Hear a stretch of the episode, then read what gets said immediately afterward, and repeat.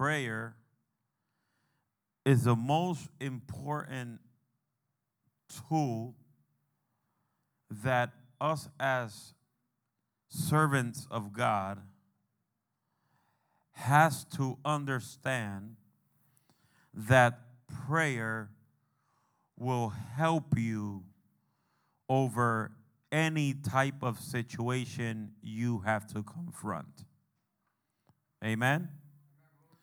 In these days that we're living, many people are asking themselves why we have to go through different situations. I want to let you know that you, as a servant of God, of a child of God, disciple of God, the more you seek God, the more tribulations you could confront. Because the enemy doesn't want you to accomplish God's purpose in your life. Tell your neighbor God's purpose in our life. Come on, say it louder. And the disciples was walking with Jesus for three years and a half. What drives my attention is because the disciples had a big expectation of what Jesus was doing in the world. They were expecting from Jesus for Jesus to use them also in a supernatural way. Because God wants to use every single one of us in different areas in our lives to other. Not for you just to enjoy the blessing, but for you to be a blessings to other. Because Jesus came to this world not to be blessed, He came to bless others.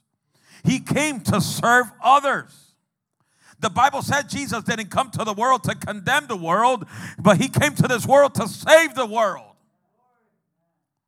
And I'm tired of hearing preachers always condemning the people when God did not come to condemn people. He came to set people free. He came to set people free from the hands of the enemy. He came to set people free from sickness, from poverty, from any issues in their life. But we have to understand, of sons of the living God, there are things we have to do that is not his responsibility, it's our responsibility. And the good thing that the, disciples saw in Jesus was his example. Jesus was a model for the disciples. The disciples of Jesus did not know how to pray. There's some people here that probably are saying, How can I start a life of prayer? Because I don't know how to pray. How am I going to start my first prayer? Because I don't know how to pray. Praying is the main goal, is a defense that God has given us against any attacks of the enemy. That's why when Jesus was taken to the desert to be tempted by the, the, the devil, the Bible says he was taken to the desert to be tempted by Satan. And the Bible says that he was praying and fasting for 40 days. Say 40 days. I'm not telling you to fast for 40 days. But the Bible said that when he prayed for 40 days, the enemy came right up to him and told him, You're hungry. I see you have a hunger in you. Why don't you turn these rocks, these stones, to become bread? Jesus always had a special response for any attacks of the enemy. And what was his answer?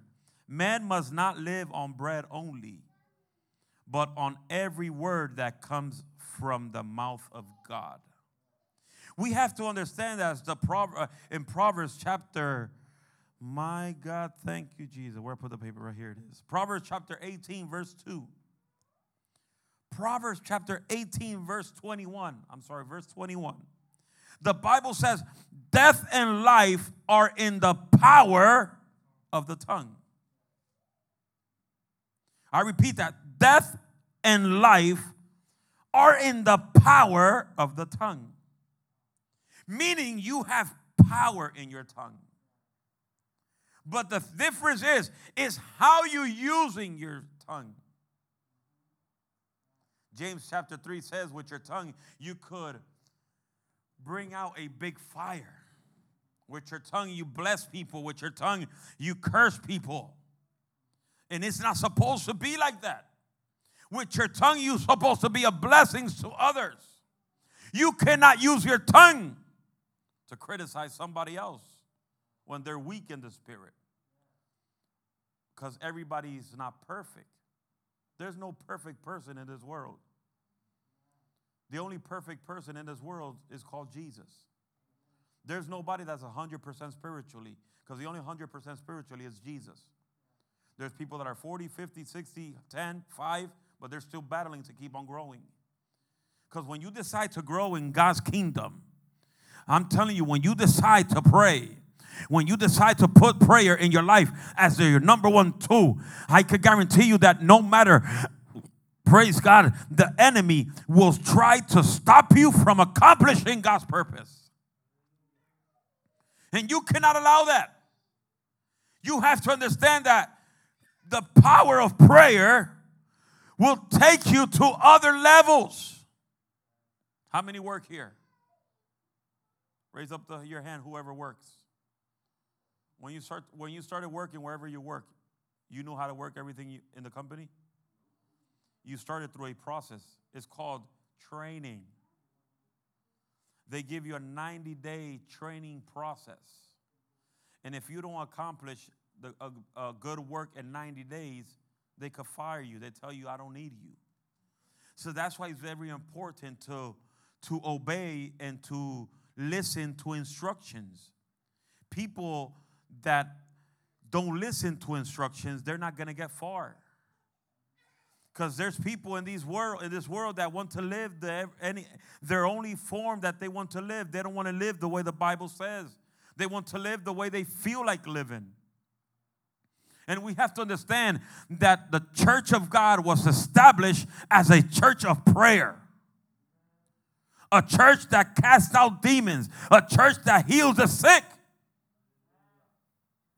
That's why the church that prays and looks for God gets filled with the Holy Spirit.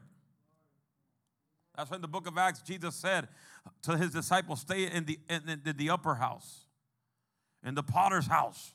Stay there. Don't move from there. And wait for the Holy Spirit to come down and fill you up with the Spirit. The Bible said they were all filled with the Holy Spirit. They started speaking in other tongues the way the Spirit of God has given them. But the Bible said that they were witness. They were witness. To become a witness, you have to see what you're going to talk about. You cannot talk about something you don't see. I don't have people here this morning. You cannot talk about something that you haven't never seen. That's why when people come to me as a pastor, hey, pastor, you heard that this preacher, this pastor, this person fell in adultery and fornication, and I tell my response to them, do you see it? Because if you haven't seen it, you can't talk about it. You cannot talk about something you haven't seen. You, to become a witness of the Holy Spirit and the power of God, you have to seek God in prayer and tell God to fill you up with His power so you could be a witness of His power. It's not that you, my God, thank you, Jesus. It's not that you only want to talk about something you're learning through the word, you have to tell God, God, I want to feel you. I want to have experience with you so I could talk about the living power of the Holy Spirit. Because God reveals himself to us. God is not a mummy. God is not a statue. He is real. He talks. My God, Jesus, I feel it. He reveals himself to us. But how he's going to reveal himself to us? When you live a life of prayer. Say prayer. Louder. So Facebook can hear you. So YouTube can hear you. I don't think that me what they say. No, somebody said they can't hear you. Say it louder. I know you have the mask, but you can scream over the mask. Glory to God. There's one thing I, I have learned in my life, and what my father and my mother has taught us that you will have victory when you live a life of prayer. You will not be victorious if you don't live a life of prayer. And I tell you, you're a beginning Christian, you're a beginning disciple, and if somebody ever told you the gospel is easy, they lie to you. Gospel is not easy. That's why the Bible says those who has valor. Those who have valor will conquer to the end. But if you want to be a weak Christian, a weak Pentecostal Christian, you don't pray, you don't seek God, you come to church whenever you feel like it. That's a wannabe Christian. Because a real Christian that loves God, that loves His presence, that wants to be filled with the Holy Spirit, does not stop coming to church. Say amen, somebody. So the disciples had a hunger because they saw God as an experience. The Bible said that when he came to the world, God told him, the Father told Jesus, go make disciples. And God started walking in the world looking for people that he saw that they have the ability to accomplish what he wanted. God didn't look for lazy people. God went to look for people that were workers, that were fishermen, that knew how to work in the midst of the storm while they were fishing. Because the fishermen had to face storms. In the midst of the ocean, in the midst of the, of the river, oh, uh, my God, thank you, Jesus. They have experienced the high winds, the high, my God, thank you, Jesus. The high tides. Glory to God. The waves. They have ex- they had the experience how to batter battle the waves in the middle of the ocean.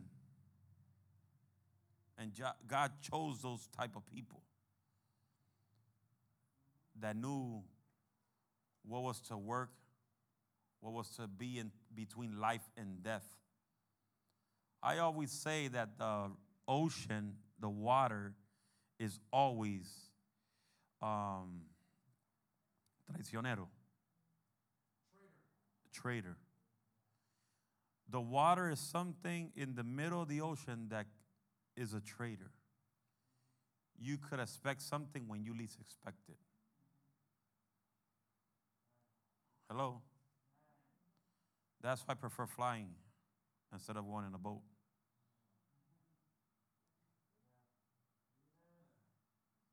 I have a message stay in the boat, but I stay in the fly. I stay in the airplane. Because the water betrays you sometimes. See, like if you're in the in the beach and there's a lot of waves, you feel that the waves pushes you in. And if you're not alert, it will push you in. Because the water wants to take you into the deep part. That's why Jesus said, one of his disciples told Jesus, Hey, I'm not catching anything. Jesus told, You know why? Because you're in the edge. Go into the, the deep parts. That's where you will, ca- you will find the bigger fishes. People want to stay just to their ankles. God told them, Go up to the waist. Because in the deep part is where you will find a supernatural breakthrough. My God, I don't know. I don't know if people are here today. Go into the deep part. That's right, baby. You felt that, right? Oh, glory. She's feeling the power.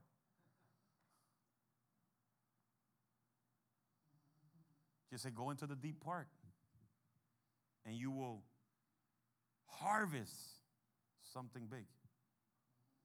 But people want to stay in the in the easy part, at the edge. Let him come to me. No, God wants you to go to him. People these days want God to go to them all the time. You have to go to God. God doesn't need us. We need God. Hello. God has God is the owner of everything. He's the owner of life and death. He don't need help.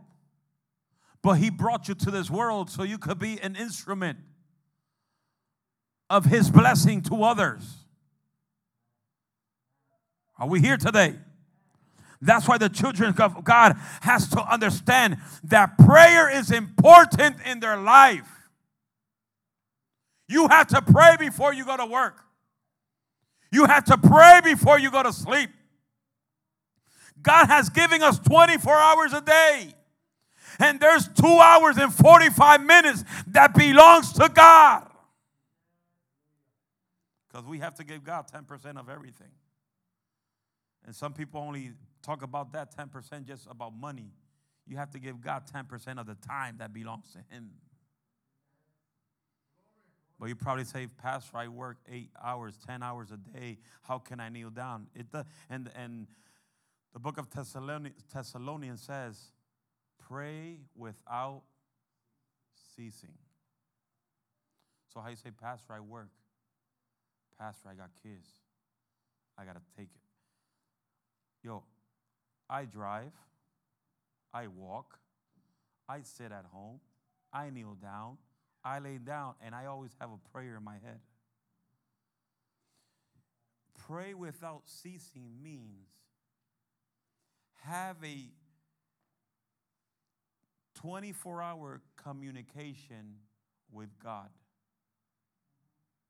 You're working, somebody's making your life a living hell at work. You don't argue back with them you bless them in, you bless them in prayer. In your mind, Father, I bless him. He's making my life a living hell, but I bless him. I bless my enemies. I bless those who are trying to destroy my family. I bless those who are trying to make my life a living. I, you bless your enemies. Don't curse them. You bless them. Why? Because the more you bless others in prayer, the more blessings you will have. And they will see you prosper in the midst of any situation.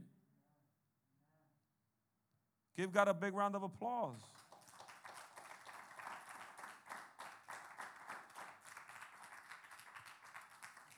Why do people pray?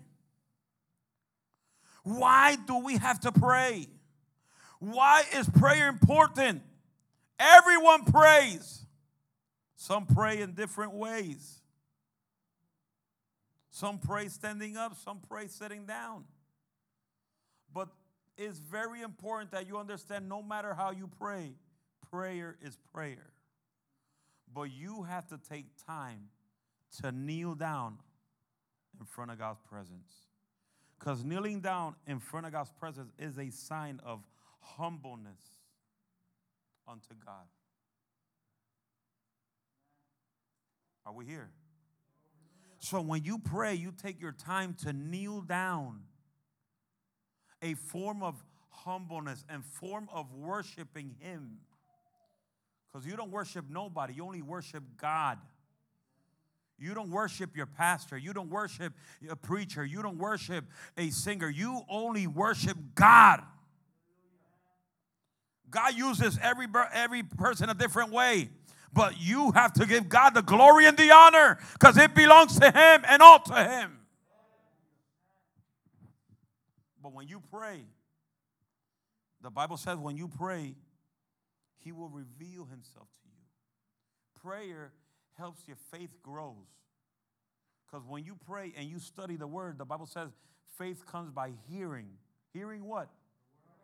Hearing what? So why you get pissed off when you trying to when somebody's preaching the word? You're supposed to enjoy the word. And if God pulls your ear in the word, it's because he wants to tell you you have to fix this area. Are we here today? God is going to talk to you in the most part of your life that you need to fix. Because He doesn't want you to stay when the trumpet sounds, He wants you to go to heaven when the trumpet sounds. Because I'm sure nobody here wants to go to hell. Because we're going to live in eternity. After death, there's a life or there's, or there's death in hell. But I tell you one thing. Say what? I tell people that when God comes, this body's going to stay. I'm going to have a transformed body, a perfect body as Jesus. And when that, bo- when that trumpet sounds, this body's going to change to a glorified body. My mind's going to is going to be do a 360. I will never remember when you go to heaven, you will never remember what you did in this world. But the people that go to hell will remember every single time somebody told them Jesus loves you. The people that go to hell will live an eternal life of torment. And every time they're going to see a figure in front of them, like their mom telling you, Jesus loves you. Get up, go to church.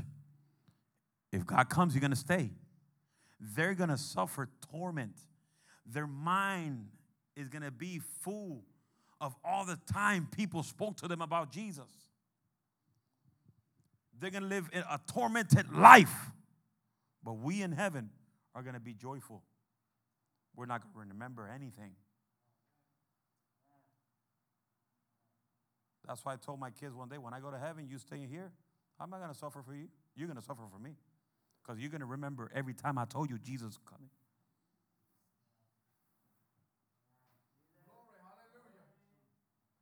Hello? That's why it's more it's very important for you to understand that prayer will drive you closer to God. The Bible says, I gotta look for it in Spanish though to say it in English. The more you seek God, I'm trying to find trying to find that verse. The more you seek God, the more closer He gets to you.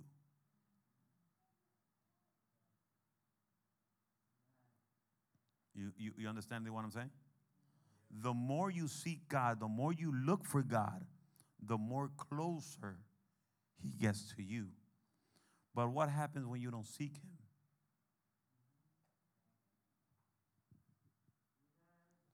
He's merciful. God is merciful because His Bible says His mercy is brand new every morning. But don't you think that His mercy will go eternally because of you living in sin? No. There's a time that His mercy is cut and He lets you go. The Bible says in the last days, He will let people go and be tormented by the demons because they don't want to obey God.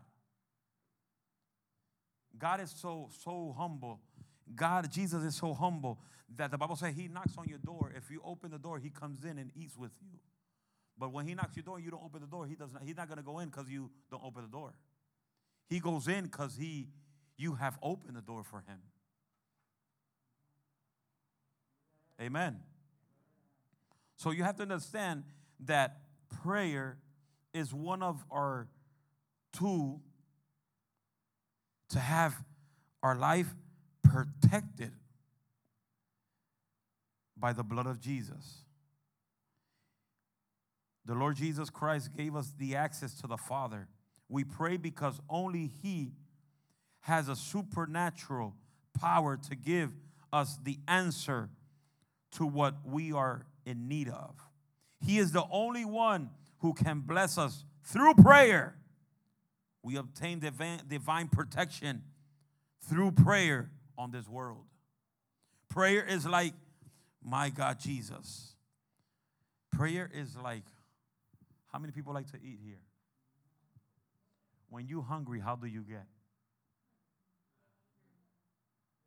Some people get angry, very angry, desperate. Some people get nervous. Some people get, get anxiety, anxious, depression. It's like me a couple days ago. I hardly eat Chinese food. I don't like it. But I was in a, in, in a place where you walk back and forth in that area, and all you smell is Chinese food, Chinese food, Chinese food, Chinese food, Chinese food. The entire day, I was craving pork fried rice. When I got home, I ordered a large pork fried rice with chicken wings. I ate it. As soon as I ate it, I felt like a poke in my stomach. Boom! I said, Ooh, the devil's a liar.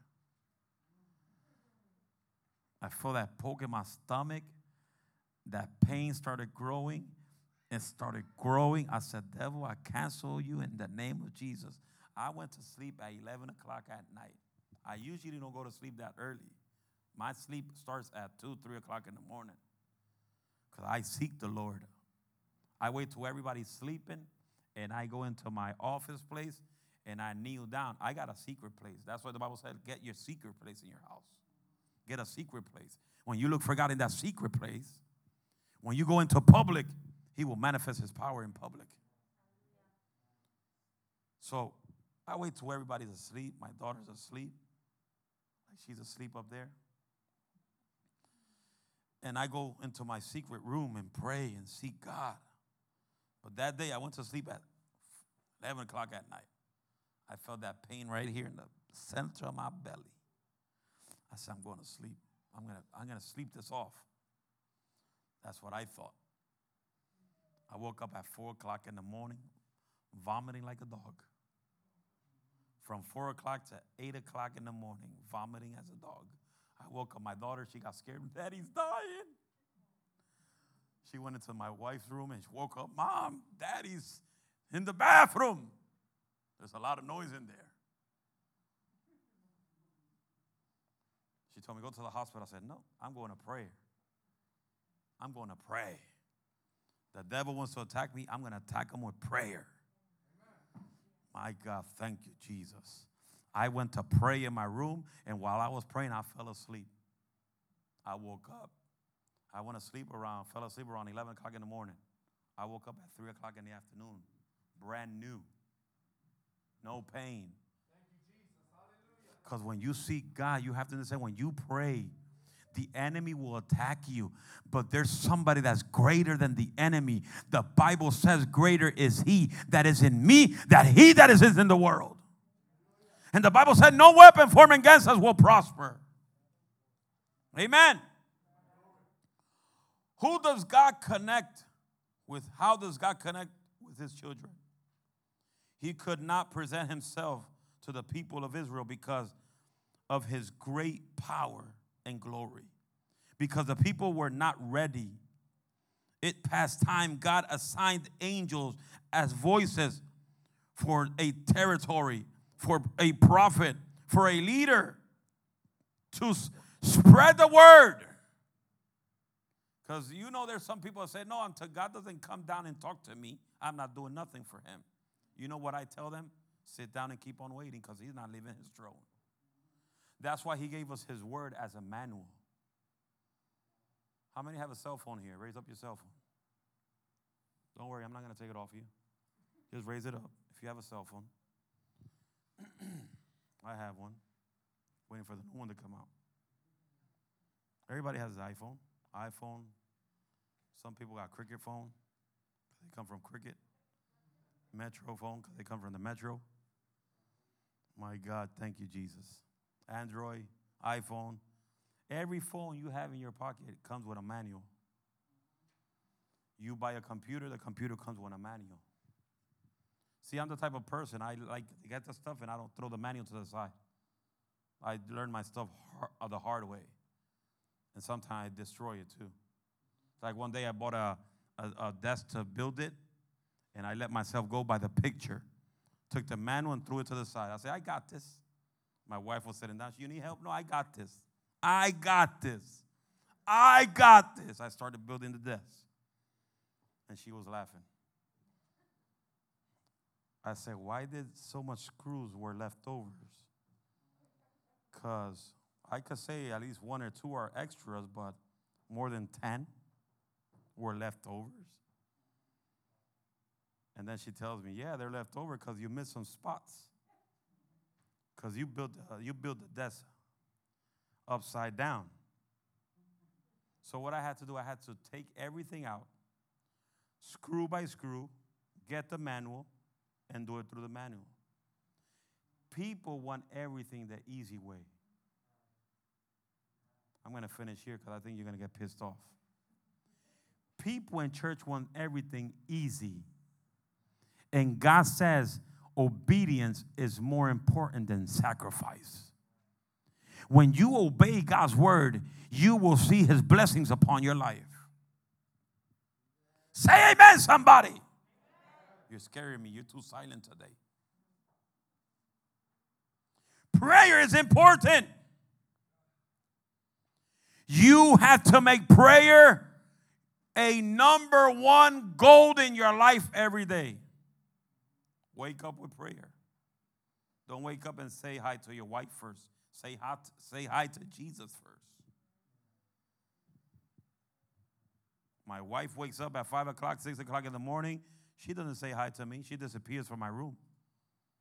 And where I see her, kneeling down, leaning down in her nice little praying seat. And then when I go down, after she say hi to God, then she says hi to me. Hello. Because the first one you have to give thanks to is to Jesus, because you woke up that morning when other people has perished. Prayer is important. Matthew chapter 26, verse 41 says, The soul only obeys the order that I give it. The spirit is always willing, but the flesh is weak. I'm going to repeat that again. The soul only obeys the order that it, I give it. The spirit is always willing, but the flesh is weak. Matthew 26, 41. Human can be happy only if they stay connected with the part that God has given us to have an intimate relationship with Him. If that spirit part is not filled with the love of God, all the achievement that we obtain won't matter. Without God, we will never be happy. We will feel empty, disconnected, and dissatisfied because only God can fill every part of your life. You try to fill the deepest hole in your spirit, in your heart, the emptiness that you feel. You try to go up and down everywhere you go, trying to satisfy your flesh, and you will never satisfy your flesh. Because God doesn't want you to satisfy your flesh, God wants you to satisfy your spirit. And when you satisfy your spirit, everything will fall into place practicing the importance of prayer. Like I say, find Matthew 6 6. Look for Matthew 6 6. Come on. Matthew 6 6. And you have to get this verse, write it in your heart, in your spirit, in your soul, and do it every single day. What does it say? Matthew 6 6. But when you pray, Go into your private room. Shut your door and pray to your Father who is in secret. And your Father who sees you in secret will reward you when you're in public. Find a, a, find a still place when the children have already gone to school or gone to sleep or, go, or your other partner has gone to work, at that time is the best time to kneel down and seek the Lord. Turn off your cell phone, turn off your computer, get out of Facebook and look for God. If Facebook takes too much time, disconnect your life from Facebook.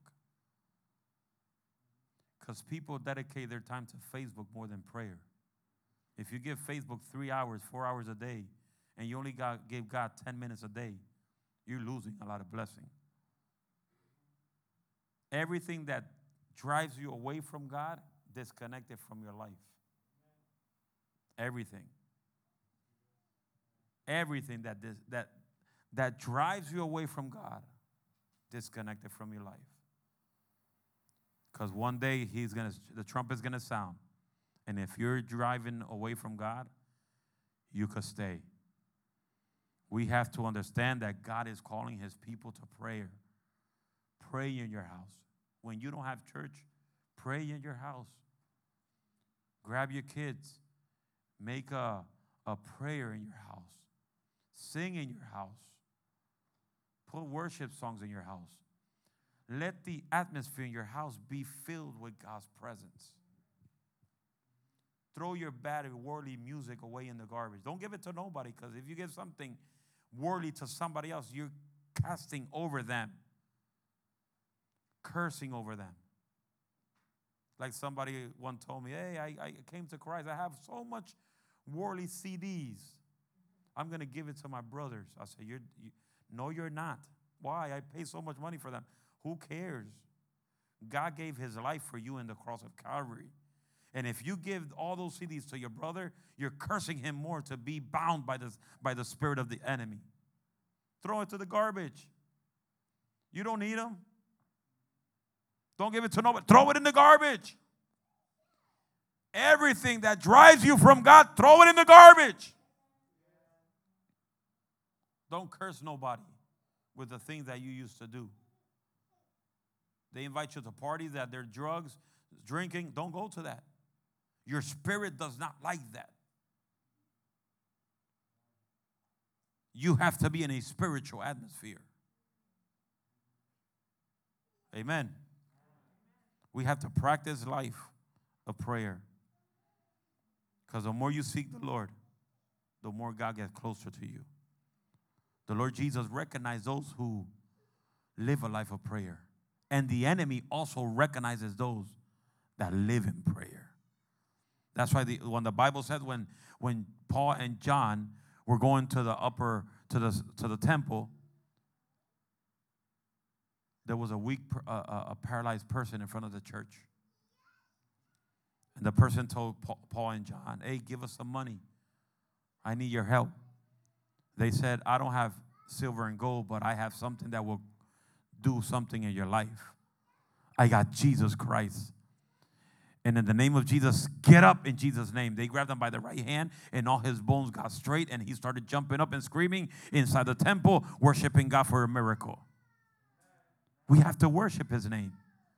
We have to worship. We have to have a praise in our life, in our mouth, giving God the glory and the honor. So understand this to finish. Understand this. If you had not received a response from God in your prayer, don't stop praying.